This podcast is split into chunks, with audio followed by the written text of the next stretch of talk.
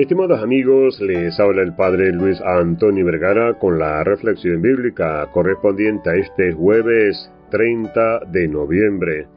El Evangelio está tomado de San Mateo capítulo 4 del 18 al 22. En este pasaje podemos aprender valiosas lecciones de los primeros discípulos de Jesús, Pedro y Andrés. En el Evangelio vemos cómo Jesús caminaba junto al mar de Galilea cuando vio a Pedro y a su hermano Andrés, quienes eran pescadores. Jesús les dijo, Venid en pos de mí, y os haré pescadores de hombres. Sin dudar, ellos dejaron sus redes y lo siguieron. Esta llamada de Jesús a Pedro y Andrés tiene una profunda enseñanza para todos nosotros. Nos muestra la importancia de estar dispuestos a dejar atrás nuestras ocupaciones y compromisos diarios cuando Jesús nos llama.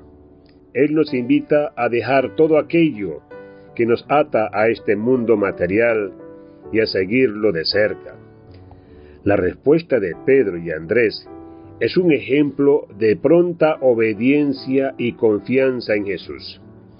Ellos dejaron sus trabajos, sus bienes materiales y su comunidad para embarcarse en la misión que Jesús les tenía preparada. Esta actitud nos desafía a reflexionar sobre nuestra propia disposición para seguir a Cristo sin reservas. El llamado de Jesús no significa que debemos abandonar necesariamente nuestras ocupaciones y responsabilidades. Más bien nos invita a ponerlo a Él en el centro de nuestras vidas y a colocar las prioridades del reino de Dios por encima de todo. Debemos estar dispuestos a dejar ir lo que sea necesario para cumplir con su voluntad.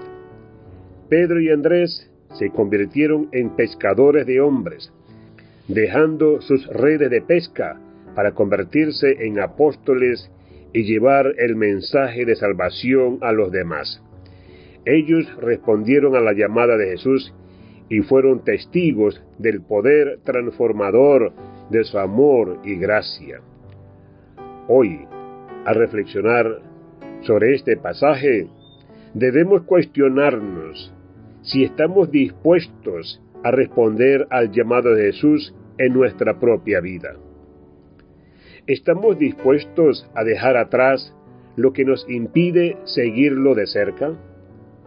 ¿Estamos dispuestos a ser instrumentos de su amor y su gracia en el mundo? Que este Evangelio nos inspire a renovar nuestro compromiso con Jesús y a seguirlo con valentía y entrega total. Que estemos dispuestos a abandonar nuestras propias redes y a confiar plenamente en Él.